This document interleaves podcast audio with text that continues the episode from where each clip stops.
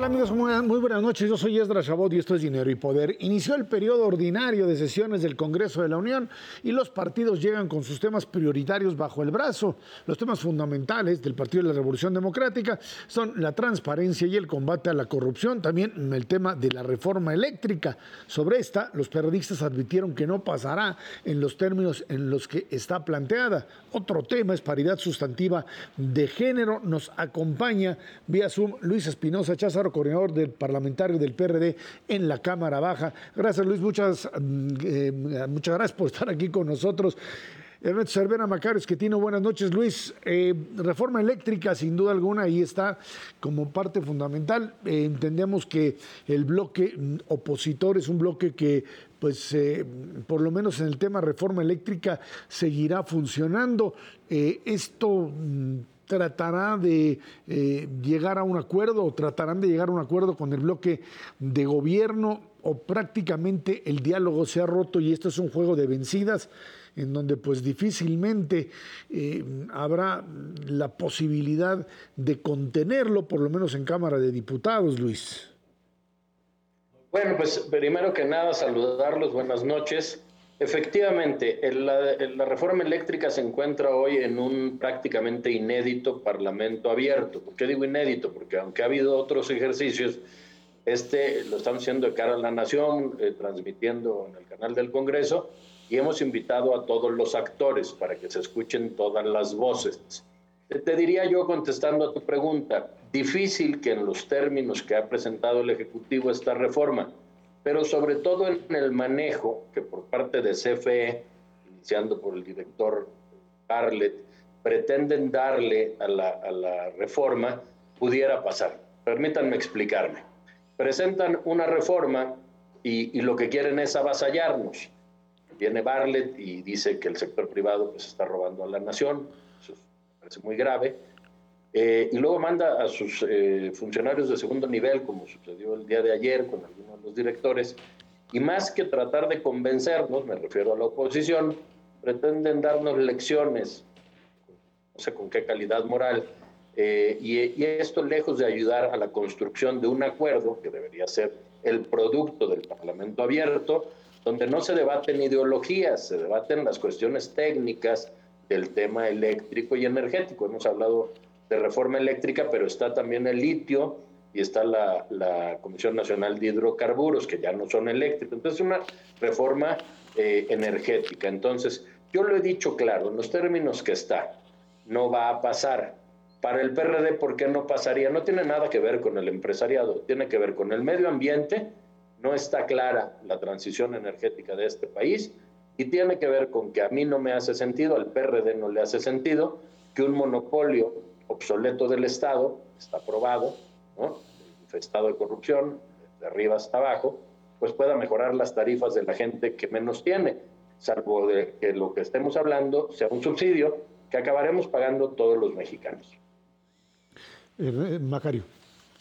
Sí, al, respecto me parece que tiene usted toda la razón. Efectivamente, eh, Comisión Federal no, no parece tener la capacidad de cubrir toda la oferta que le están asignando en esta reforma constitucional, eh, pero además se correría el riesgo poniéndola como pues la, empresa única en, electricidad que se controla a sí misma a cargo del sistema eléctrico nacional y a cargo de la transición energética, pues se corre el riesgo que no haya la posibilidad de que los demás sigan produciendo. Y esto pues nos eh, metería en un problema muy serio.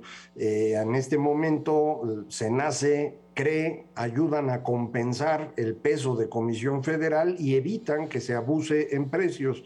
Pero si estos desaparecen, pues, Comisión Federal puede pagar lo que quiera a los que están produciendo hoy y muchos de ellos dejarían de hacerlo y estaríamos en el riesgo de perder la mitad de la oferta eléctrica nacional. Eh, esto como que no lo entienden los señores de Comisión Federal, dice usted que no sabe con qué autoridad moral. Pues además de eso, yo no sé con qué autoridad intelectual, porque no parece que estén entendiendo el problema en el que nos meten. Por supuesto, no sé si no lo entiendan, Macario, o no lo quieran entender, porque vienen a exponer y en vez de exponer como lo hace la iniciativa privada o los ambientalistas o, diversos sectores, la intelectualidad incluso, con argumentos científicos, pues parece, uno que, parece que uno está escuchando un discurso político súper ideologizado. Entonces, es correcta tu apreciación, quieren desaparecer a la CRE y déjenme decirles con qué endeble argumento. Ha habido malos funcionarios en la CRE.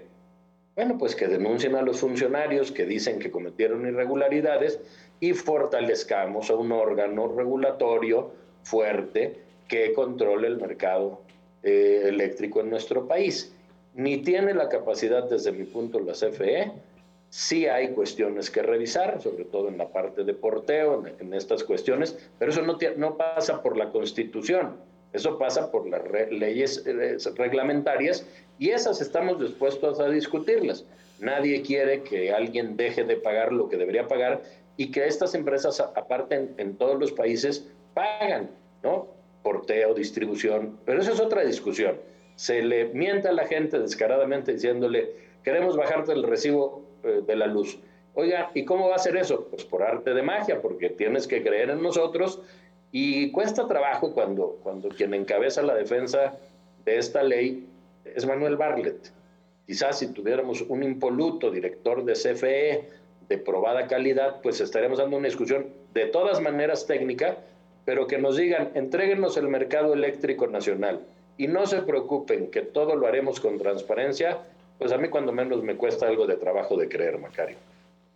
Eh, eh, Luis, al, margen de los compromisos internacionales que tenemos en materia de medio ambiente y de la preocupación natural eh, que tiene el partido, uno de los aspectos vinculados con esto de utilizar energías limpias es los requisitos que están imponiendo muchas empresas en el mundo de, en un periodo muy breve de tiempo, satisfacer todas sus necesidades energéticas con energías limpias. Nos vamos a perder una cantidad de inversiones brutales en el transcurso de los próximos años si nos empeñamos precisamente en seguir utilizando energía sucia eh, producida por la CFE. Eh, ¿Hasta dónde empujar la agenda en este contexto? ¿Qué más elementos hay que ponerle sobre la mesa para que entiendan que claramente se requiere esta parte de protección al medio ambiente? Voy de lo general a lo particular. Bien lo decías, eh, Ernesto. Nosotros, el, mundo camina en un sentido y nos proponen ir en reversa, claramente dicho. Nos proponen quemar carbón, quemar eh, gas, eh, combustóleo. Es, es, no entender hacia dónde va el mundo. Y no va el mundo como una cuestión de mercado, sino como una cuestión de subsistencia del planeta eh, cuestionaba yo a Barlet el día que vino al Parlamento Abierto, ¿dónde dice transición energética? ¿Cuándo? ¿Cuánto le vamos a poner de las utilidades de la empresa del Estado para la transición? La respuesta es, vamos a construir un parque eh, solar en, en el estado de Sonora y con eso comenzaremos. Eso no es transición energética. Eso no es lo que necesitamos dejarle de mundo a nuestros hijos y a nuestros nietos. Y regreso a lo que preguntaba Macario. No sé si no entienden o no quieren entender, porque pues basta tomar el curso básico de eh, calentamiento global para darse cuenta que por subsistencia, por supervivencia, el mundo tiene que dejar de quemar combustibles fósiles. Por eso las empresas, incluso las privadas en algunos países, ya etiquetan montos, ponen metas, ponen fechas, ponen un cronograma para iniciar y concluir su transformación energética. Aquí viene un párrafo, un renglón, perdón, no un párrafo, que quieren añadirle en la Constitución, donde dice el Estado velará por la transición energética. Eso y nada, pues es prácticamente lo mismo. A ver, Luis, para poder pararlos en la Cámara de Diputados requieren esta acción del bloque PRI-PAN-PRD como tal. Y los priistas, pues parece que juegan a varias canchas al mismo tiempo. Eh, Acción Nacional ahí va con ustedes. ¿Hasta dónde piensan que pueden mantener esa cohesión, dada la presión además que está ejerciendo el Ejecutivo sobre el PRI, sobre gobernadores, etcétera? ¿No será que al momento de la votación, ahora sí que se van a rajar y les van a rajar la unidad? del bloque opositor, por lo menos en Cámara de Diputados, ya no sé si en el Senado también. Eh, por el Senado no podría ni quisiera hablar Ezra. Te digo lo que hemos hablado los coordinadores parlamentarios de PAN, PRI, PRD en la Cámara de Diputados. Como está la reforma no pasa. Y en eso está de acuerdo el PAN y está de acuerdo Rubén Moreira del PRI. Ayer justamente que le cuestionaron al respecto, su presidente nacional, Alejandro Moreno, Alito, dijo con toda claridad que antes de la elección no estamos dispuestos ni siquiera a llevarlo al Pleno. Porque si lo llevan al Pleno, previo a la elección de seis estados, donde por cierto vamos juntos en cuatro con el PRI, por quien me preguntas, en quien confío, por cierto, en su coordinador parlamentario, Rubén Moreira, que aparte es presidente de Jucopo, sería costosísimo para el PRI una acción de esta envergadura, porque estamos yendo electoralmente y porque la gente en 2021 votó por el bloque de Va por México justamente para oponerse a los excesos del Ejecutivo. No votaron por nosotros para negociar o para entregar esta situación, sino para que hubiera una voz distinta, un, dique de contención. Tenemos los votos suficientes, estoy convencido que los haremos valer. Claro, si hay modificaciones, si se aclaran las dudas, si se mejora la propuesta, pues no estamos en un no por el no, pero en los términos que está y en el tono que está planteada, como un mandato del Ejecutivo al Legislativo, pues podrá mandatar a los suyos, pero a los de oposición no nos va a mandatar y lo hemos dicho fuerte y lo hemos dicho claro. Hay, además de esta reforma energética, la discusión de la potencial reforma de Guardia Nacional. Eh, ahí ya he escuchado también que no tienen todos los votos, eh, lo ha dicho el líder del Senado, pero no sé en Cámara de Diputados cuál sea la perspectiva en este tema en particular. Bueno, como tú bien sabes, no han enviado la propuesta en concreto. La propuesta va en el sentido contrario, hay que llamar las cosas por su nombre, Macario, de lo que el propio presidente López Obrador ofreció en campaña. Él dijo, y cito, que regresaría al ejército a los cuarteles y ahora lo que quiere es militarizar a la policía, como que cambió de opinión muy radicalmente en muy poco tiempo. No tienen los votos en el Senado, no los tienen en la Cámara de Diputados y hablo ahora sí solo por el PRD porque no es un tema que hayamos comentado aún, al no haber llegado ninguna minuta, ninguna propuesta por parte del Ejecutivo con el PAN y el PRI, pero por el PRD sí puedo hablar. Nosotros no vamos a acompañar que se oficialice militarizar al país. Si de por sí, con las labores que les ha encargado el, presidente de la República, de andar construyendo aeropuertos, haciendo trenes, entregando gas, eh, desvirtúa completamente la función del ejército, con los recursos que les ha entregado para esas obras, pues más bien parecería que lo que pretende es que el ejército pierda, digamos, esta eh, función principal de defender a nuestra patria. Si con eso no estamos de acuerdo, mucho menos estamos de acuerdo con que se legalice, se oficialice o se normalice. Empezaron diciendo que sería una guardia civil con un mando civil, luego pasó a ser una guardia civil con un mando militar, y ahora pues acabó la historia en lo que era lógico. Si tú haces policías a los militares, pues los militares te dirán, pues danos completo el paquete, militariza esa policía, hoy llamada Guardia Nacional, y es militarizar al país e, insisto, desvirtuar la función primigenia del Ejército Nacional. Eh, Luis, eh, la otra bandera fundamental que traen ustedes para discutir es corrupción, tema candente en estos momentos. Lo que hemos visto los últimos tres años es la desaparición de instituciones que velan precisamente por vigilar la corrupción. ¿Qué traen ustedes en la agenda para discutir? Bueno, pues en, en nuestra plenaria estuvo Mauricio Merino, que es un experto en el tema que ustedes conocen.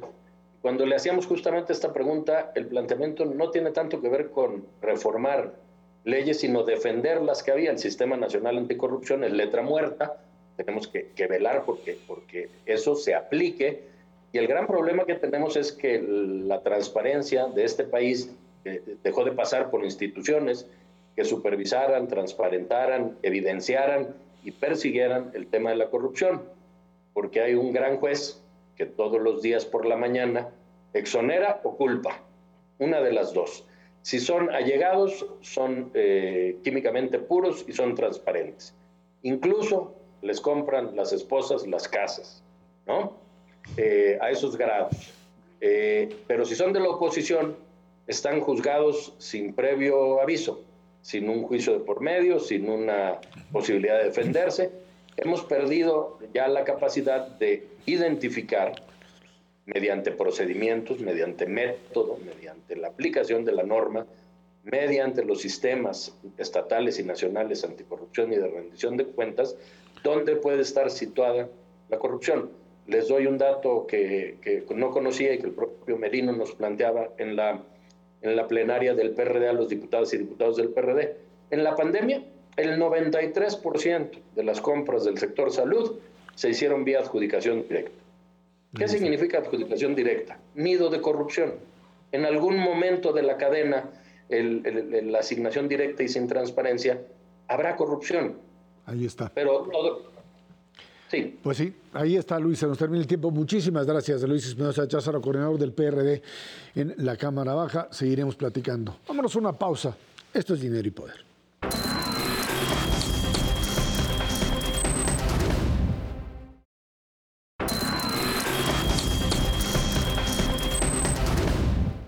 El canciller Marcelo Ebrard continúa con la demanda del gobierno de México contra fabricantes de armas en los Estados Unidos.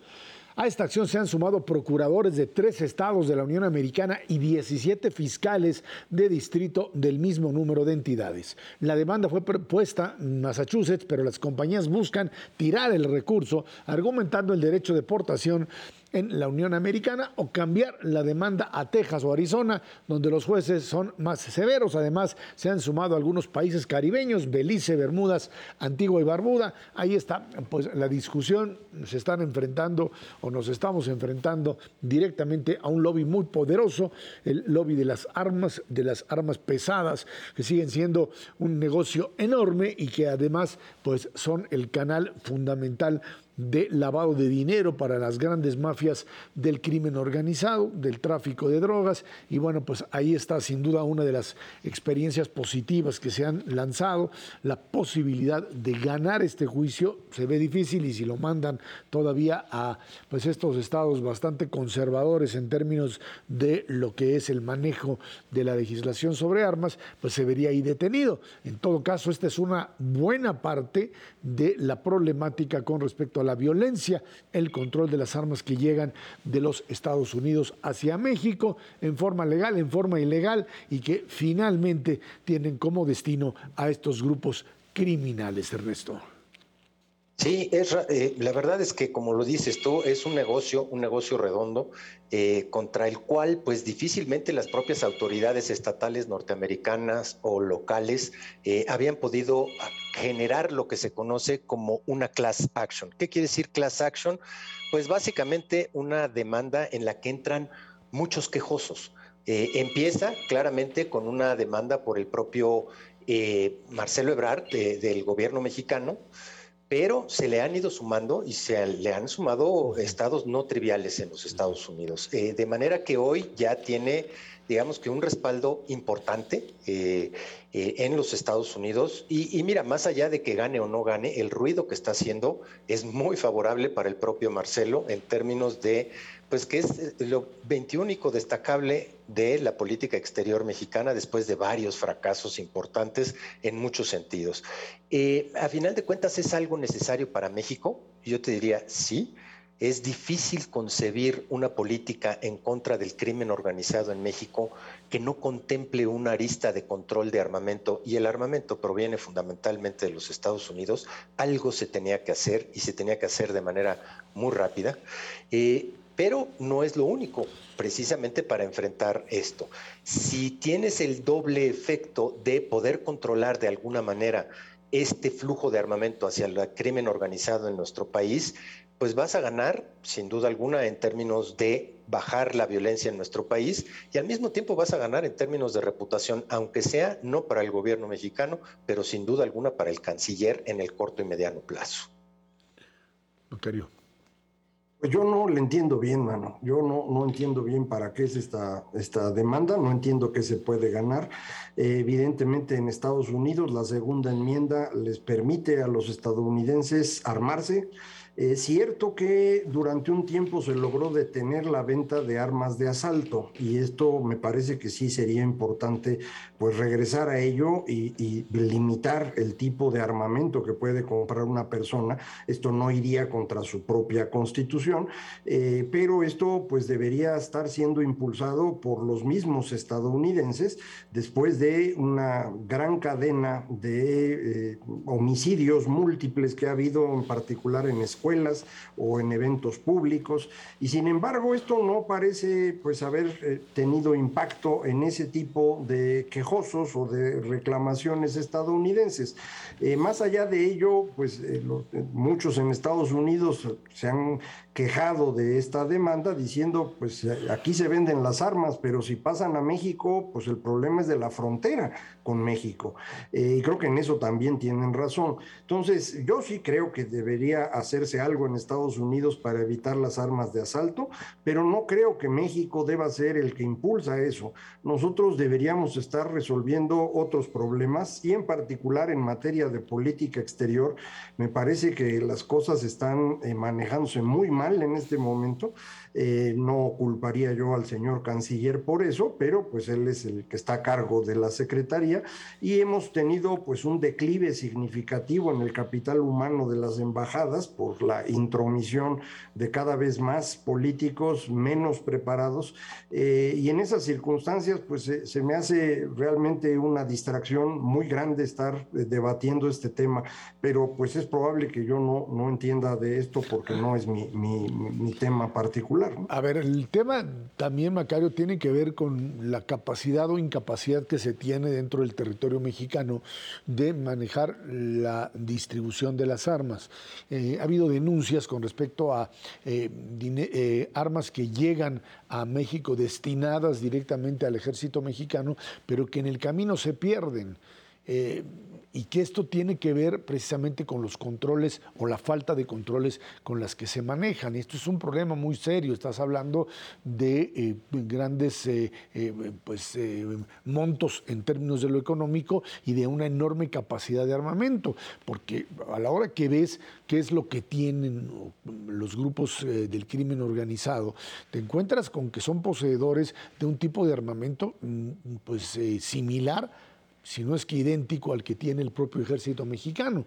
Y a partir de ello, pues entramos en una especie de guerra y le hemos visto cuando se dan los grandes operativos del narco en distintos estados de la República que se enfrentan al ejército, dicen algunos casi en igualdad de condiciones. Hay quien asevera, no, esto no es posible, el Estado mexicano y el ejército mexicano tienen la capacidad de combate, pero lo que sí también hemos visto, y los especialistas son los que pues informan sobre ello, un incremento en la capacidad militar, en la capacidad de armamento del crimen organizado, que pues sí, por lo menos arrasa con lo que sería la capacidad de respuesta de policías estatales, por supuesto municipales que ni existen como tales, y que ponen en riesgo la estabilidad y la capacidad de reacción. Estados como Michoacán, por ejemplo, en donde hemos visto exactamente eso, hasta dónde el Estado mexicano tiene que controlar, más allá de la propia demanda como tal, hacia pues estos grandes armerías norteamericanas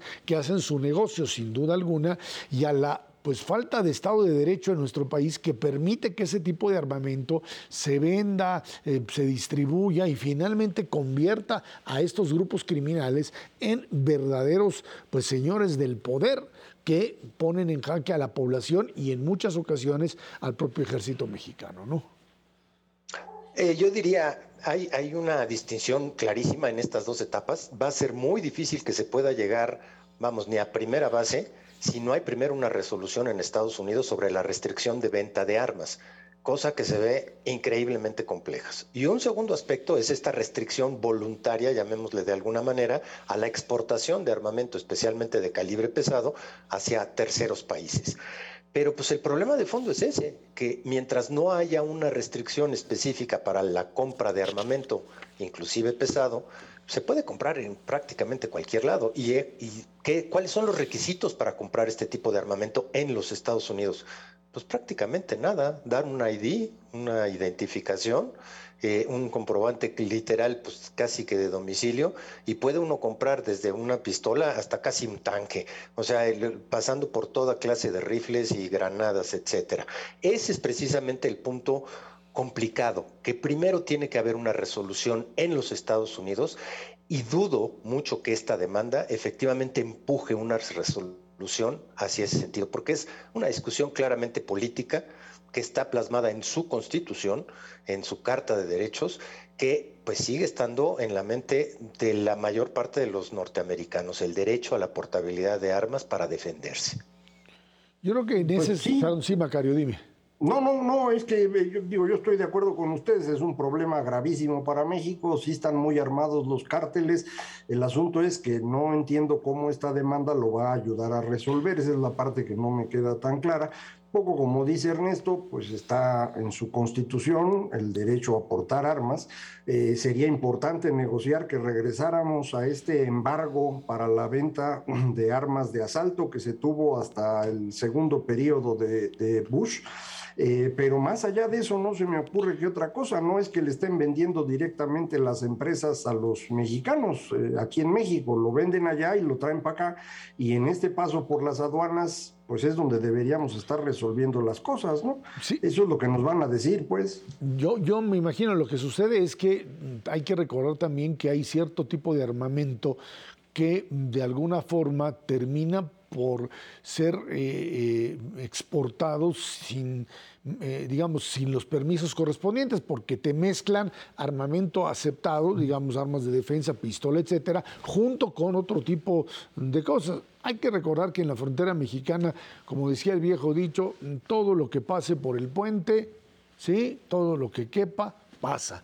Y son... Hasta tanques. Hasta tanques, exactamente, los hemos visto. Y creo que en ese sentido estamos metidos en un serio problema. Un problema que, por supuesto, también preocupa a los Estados Unidos porque el mecanismo de lavado de dinero entra en esta ruta. Estamos hablando también no solamente de un problema del uso de las armas, que ellos también lo tienen. Ahí tienen a este montón de locos que aparecen en universidades con rifles de alto poder matando gente a diestra y siniestra. Lo tienen como tal y por eso, por eso este tipo, digamos, de demanda mexicana tiene este tipo también de, mm, eh, respuestas positivas porque les afecta internamente.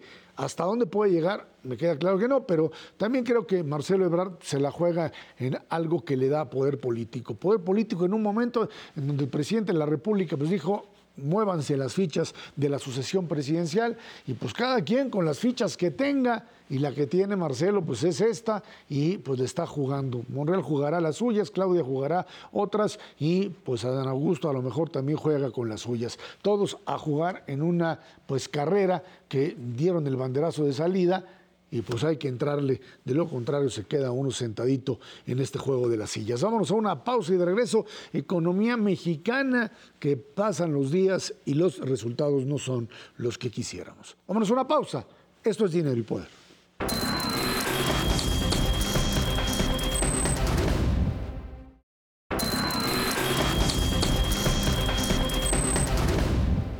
Y luego de que el INEGI informó que la economía del país cayó 0.1% en el último trimestre de 2021 y con el dato de la caída del tercer trimestre que fue de 0.4%, especialistas ponen en la cuerda floja las finanzas del país y han advertido que estamos en una recesión técnica, ya lo hemos platicado. Sin embargo, para que se entre en una recesión dicen que algunos que se necesitan tres periodos eh, continuos con retrocesos, hay quien habla de dos. Bueno, el presidente de la República dijo que pues, sigue siendo optimista, asegura que la economía crecerá 5%, lo mismo que 2023 y 2024. Diversas entidades financieras estiman que el crecimiento del PIB será entre el 1.5 y 2.5 en 2022. Elementos que ya hemos analizado una y otra vez, pero que son fundamentales en este momento en donde las tasas de interés pues, se van al alza. Ahí está la presión del propio mercado, algo que no pueden controlar, algo que pues más allá de la necesidad de un crecimiento mayor, eh, Banco de México tiene, está obligado finalmente a este mecanismo de controlar inflación. Eh, ya no estamos ni siquiera ante la alternativa de soltar la, la, inflación, dejarla subir para que haya crecimiento. Estamos ante el gran riesgo que implica aumento en los precios, generalizado por supuesto, y al mismo tiempo una falta de crecimiento, que es el peor escenario, estancamiento con inflación, y en ese sentido parecería que la gran apuesta es pues crecimiento chiquitito, aunque sea pues que se mueva un poco, pero que baje la inflación para de esa manera evitar que el poder adquisitivo vaya para abajo. Esto no resuelve el problema de empleos, no resuelve el problema, por supuesto, de pues mayor posibilidad de mejorar la calidad de vida de los mexicanos, pero al menos no deterioraría la pues eh, forma en la que los mexicanos pues estamos viviendo esta nueva realidad que desde eh, pues 2020 con la llegada de la pandemia terminó por hacer pedazos muchas ilusiones y muchos pues eh, cosas que se habían construido a partir de esta idea de un crecimiento pues pequeño pero sostenido y una estabilidad que le permitía a lo que es el em, aumento del poder adquisitivo manejarse poco a poco, pero de forma constante y sin retrocesos. Ahí está el problema, Macario. Eh, sí, pues el asunto es que ya dejamos de crecer hace tiempo. Si uno quisiera ser así muy eh, estricto en el tema de recesión, yo diría que de noviembre de 2018 a la fecha hemos estado en recesión todo el tiempo. Eh, puede uno identificar tres etapas. Una, desde esa fecha, que fue cuando se canceló el aeropuerto de la Ciudad de México, hasta que llegó el momento del confinamiento, la economía se fue contrayendo continuamente.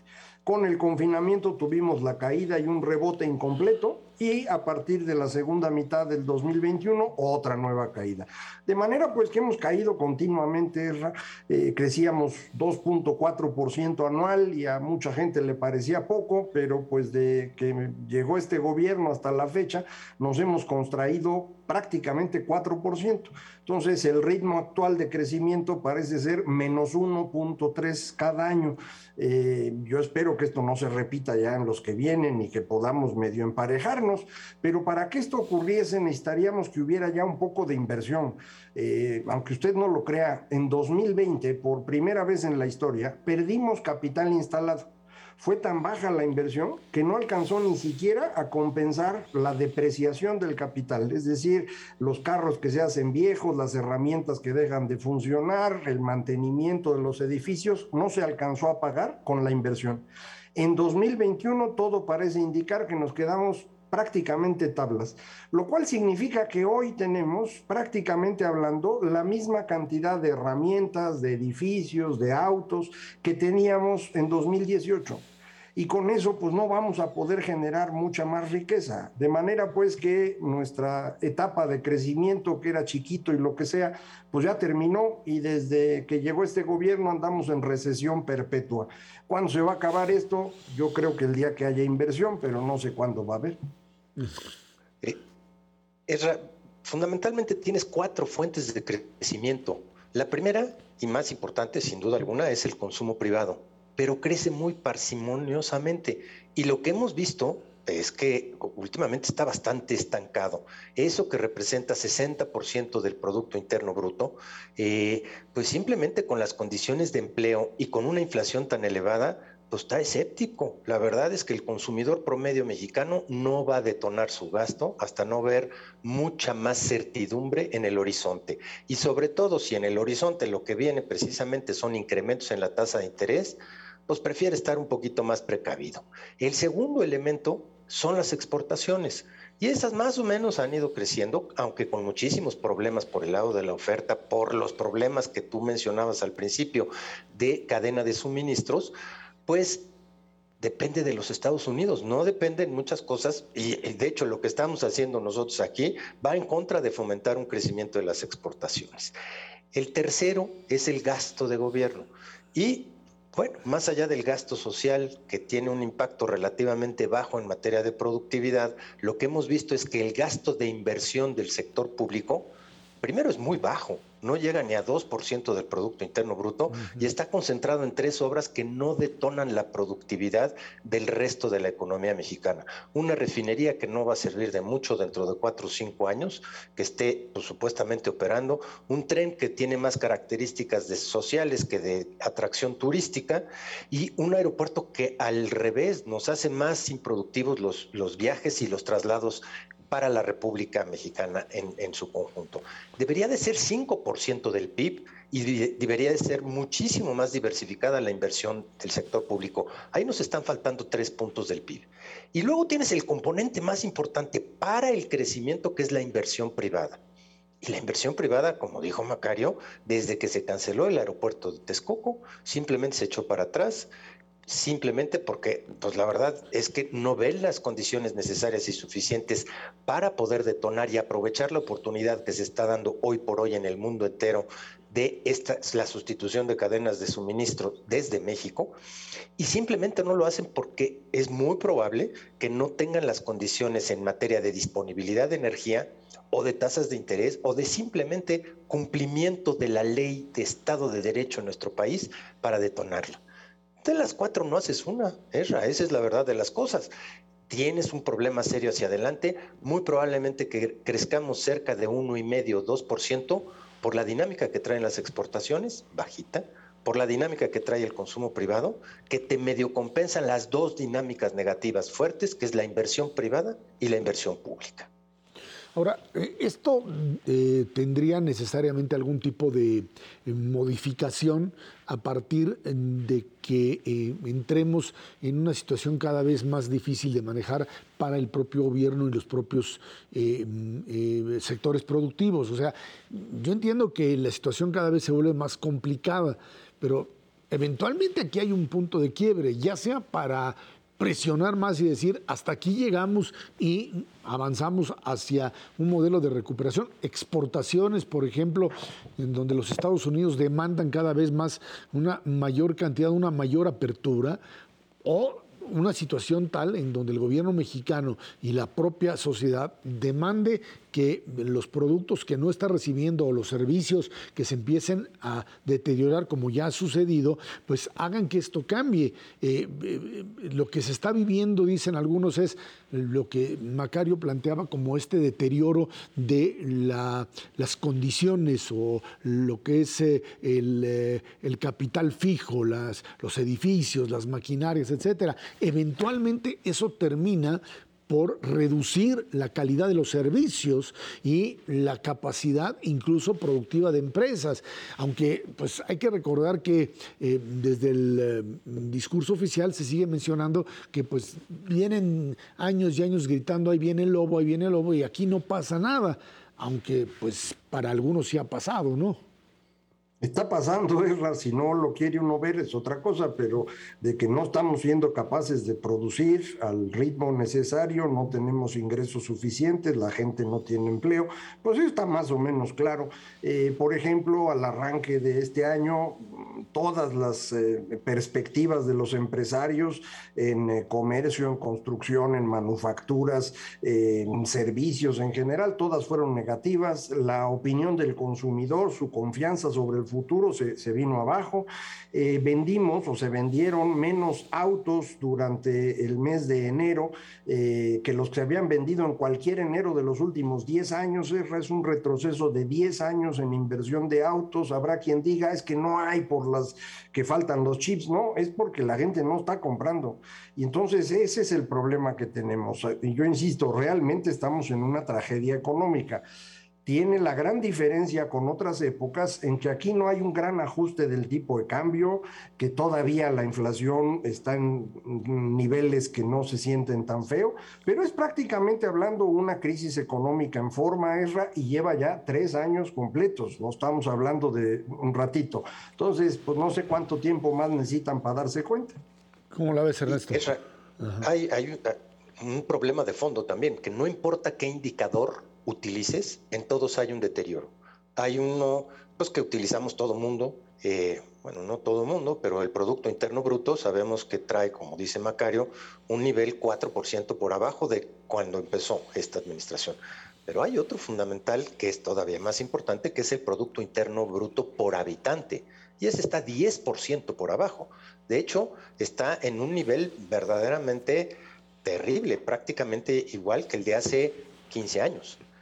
En ese contexto sí se han perdido 15 años. Puedes utilizar otras medidas, puede ser la de distribución del ingreso, estamos peor, el número de pobres, estamos peor.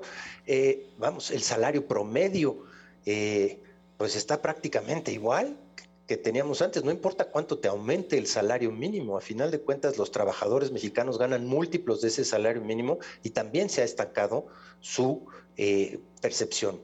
De manera que va a ser realmente muy difícil encontrar los elementos para decir que estamos eh, pues progresando o creciendo al 5.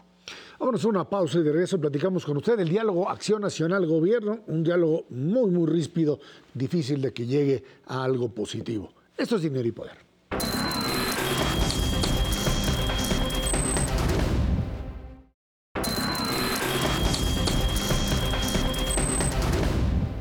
Las mesas de diálogo que habían acordado el PAN y la Secretaría de Gobernación se han pospuesto en dos ocasiones. La dirigencia nacional de Acción Nacional ya advirtió que de darse una vez más el retraso de estas, pues se cancelarían definitivamente, ni caso les hacen. La primera iba a realizarse el 24 de enero, luego se la cambiaron para el 31 y pues nada, en ellas iban a tratar, ya sabe usted, que es que la reforma eléctrica, político-electoral, la desaparición del decreto en el que se establece que las obras del gobierno sean consideradas asuntos de seguridad nacional, entre otros temas. El diálogo el diálogo con las fuerzas de oposición, dicen, está prácticamente roto, eh, mm, no las necesitan, quizá las necesitan en el tema de reforma eléctrica, ya lo hemos platicado una y otra vez, pero por lo pronto lo que queda claro es que mm, la oposición no es considerada como un elemento legítimo para el ejercicio del poder y en todo caso del mecanismo que han utilizado, que les ha funcionado, es la cooptación al viejo estilo, sin duda alguna,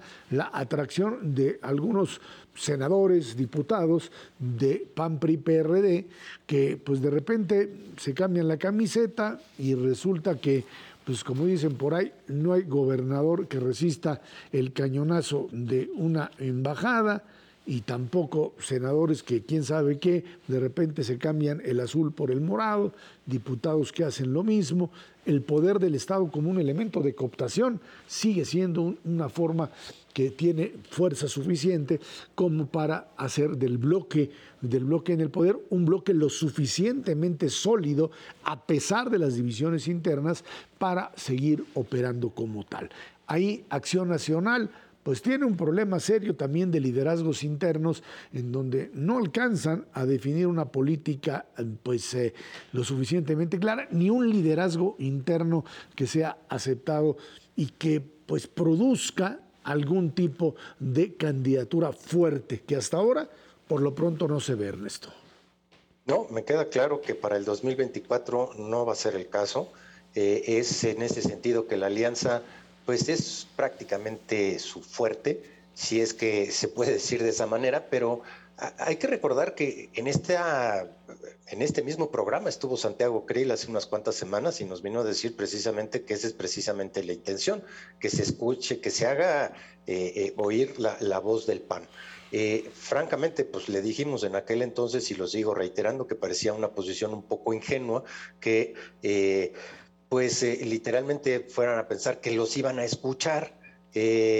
Pues en efecto, no, no quieren, no quieren escucharlos. Este, no es necesario para la administración actual ni al PAN, ni al PRI, ni al PRD. Probablemente a los tres juntos, pues tampoco. Pero la verdad de las cosas es que eh, este tipo de diálogos va a ser muy difícil que se dé con el gobierno federal. Es muy probable que el único espacio que quede, y pues va a ser francamente aguamazos, pues va a ser en las, en las diferentes cámaras, en la Cámara de Diputados, en la Cámara de Senadores, en donde pues se defenderán los puntos. Y, veremos específicamente que estos puntos específicos pues no se escuchan de ninguno de los dos lados, es simplemente las votaciones efectivas y cuáles serán pues las decisiones finales que se tomen en términos de la Cámara de Diputados y de Senadores.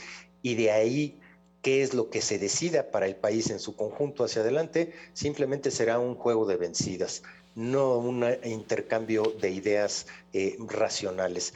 Eh, a final de cuentas es lo que tenemos en estos momentos y difícilmente vamos a encontrar un camino en donde se pueda pactar algo, discutir algo en las próximas semanas, meses o años, desafortunadamente para México. En aquella ocasión que estuvo con nosotros el diputado Santiago Krill nos decía que eh, estas mesas de diálogo eran pues fundamentalmente para hacer evidente que no los iban a escuchar, ¿no? Cuando Ernesto le comentó esto, dijo, pues que eso es lo que queremos hacer evidente. No sé si ya lo hicieron evidente, que no les están haciendo caso, pero convendría, porque si para eso eran las mesas y ya resultó que no, no les hicieron caso, pues convendría que lo hicieran evidente a todo mundo y esto pues eh, llevar a la conclusión de que si hoy no hay diálogo y no hay negociaciones y no hay alianzas, pues se debe fundamentalmente a que el gobierno no quiere escuchar a nadie. Y al interior del gobierno, pues eh, la única voz que existe es la del presidente, de manera pues que estamos funcionando en el país de una sola persona una sola persona con ciertas ideas muy fijas, algunas no tan peligrosas, otras más peligrosas, pero pues eso es todo lo que tenemos en este momento. Y, desafortunadamente yo insistiría, pues esto nos ha llevado a, un estancamiento económico de tres años, a un deterioro constante y no parecería que esto vaya a cambiar de rumbo. Entonces, eh, más allá de este diálogo entre el PAN y el gobierno, lo que sí necesitaríamos es que al menos al interior del gobierno alguien dialogara con el presidente y le permitiera tener ideas un poquito más diversas de las que hasta hoy ha mostrado. Ahora, hay que recordar que lo sucedido incluso dentro del Senado de, eh, de la República, cuando toda esta disputa entre Ricardo Monreal y por supuesto el gobierno o el gobernador de Veracruz, Cuitlagua García, mm, por el pues, encarcelamiento del brazo derecho del propio Monreal, eh, bueno, pues lo que hizo es generar una ruptura al interior de la Cámara de Senadores, una ruptura que terminó siendo, digamos que, evitada a un mayor nivel por la presencia del secretario de Gobernador, de Dan Augusto. Y esto bajo el principio de que otra vez el poder presidencial sí es un poder que sigue siendo un pegamento. O sea, se esperaba la ruptura en ese momento. No sabemos qué va a pasar. No sabemos si eh, Monreal seguirá operando en Cámara de Senadores con toda la capacidad y todo el manejo que ha tenido, o si no lo hará, o si buscará otras cosas. Pero lo cierto es que cada vez que se presenta algún, algún tipo de eh, pues, eh, problema, incluso interno, hay una figura en la Secretaría de Gobernación, cosa que no existía con Olga Sánchez Cordero, que hoy tiene capacidad de acción. Lo hemos visto una y otra vez. Por eso incluso candidatean a Dan Augusto como una de las figuras para pues, llegar a lo que sería pues, eh, la representación de Morena en la elección presidencial, lo que yo todavía lo dudo pero lo que sí nos queda claro aquí es que hay un poder central que todavía tiene capacidad de operación, pero que en la medida en que adelantaron la sucesión presidencial, pues esto va a irse, eh, por lo menos golpeando, o van a ir, va a irse debilitando mientras pase el tiempo, Macario Ernesto. Sí, la verdad es que eh, lo que se aprecia es esta ruptura, como claramente lo has expresado, eh, ¿y qué posibilidades tiene esta ruptura de detener, de detener, pues ahora con mucha más confianza, una suerte de todas las nuevas eh, puestas sobre la mesa del gobierno federal de aquí a los siguientes dos años, pues van a correr una suerte diferente con Monreal que sin Monreal. Y eso lo tiene perfectamente claro el propio Ejecutivo. Entonces, una de dos, o lo sustituyen o lo cooptan, porque si lo dejan ir, salirse del huacal y irse con la oposición, pues simplemente están destinados a que no pase absolutamente ninguna propuesta del Ejecutivo o de Morena que necesite mayoría calificada en el Congreso. Y por eso es tan importante precisamente su posición como líder en la Cámara de Senadores. Eh, yo te diría, pues aunque seas autoflagelación, haber sacado precisamente adelantado la sucesión presidencial, pues suena a que esta pérdida del poder le está afectando y que se, se aferra de una manera incontrolable a ese reducto que todavía le queda en todos los ámbitos, en la Cámara de Diputados, en la de Senadores y en el propio gobierno federal. Desde que se hizo el destape adelantado de la señora Sheinbaum, lo comentamos aquí, se iba a agotar el capital político de López Obrador en tratar de sostener esa decisión. Y yo creo que estamos viendo precisamente eso. Tú decías, Serra, todavía hay la capacidad de juntar y negociar y, controlar los, los conflictos internos. Pues sí, sí la hay, pero cada vez es menos, cada vez cuesta más. Es un eh, mayor desgaste político en el que se ha metido el presidente, que yo insisto, puede incluso convertirse en un riesgo importante para su salud. Espero que no sea así. Bueno, pues ahí están, sin duda alguna, parte de la problemática que se está viviendo en el país en los últimos días, en las últimas semanas. Esto en medio de revocación de mandato, que sería el siguiente paso, las elecciones en los distintos estados de la República, en donde se estará una buena parte de la apuesta política para el 2024 y además pues lo que será el camino económico en paralelo, en donde los obstáculos son verdaderamente fuertes, difíciles de manejar para todos y cada uno de los que pues hacemos este país y que lo construimos día con día. Red Cervera, Macaros, que tiene muchísimas gracias. Gracias a usted que nos ve y nos escucha todos los jueves, 10 de la noche, Dinero y Poder, aquí en el 11. Muchísimas gracias y muy buenas noches.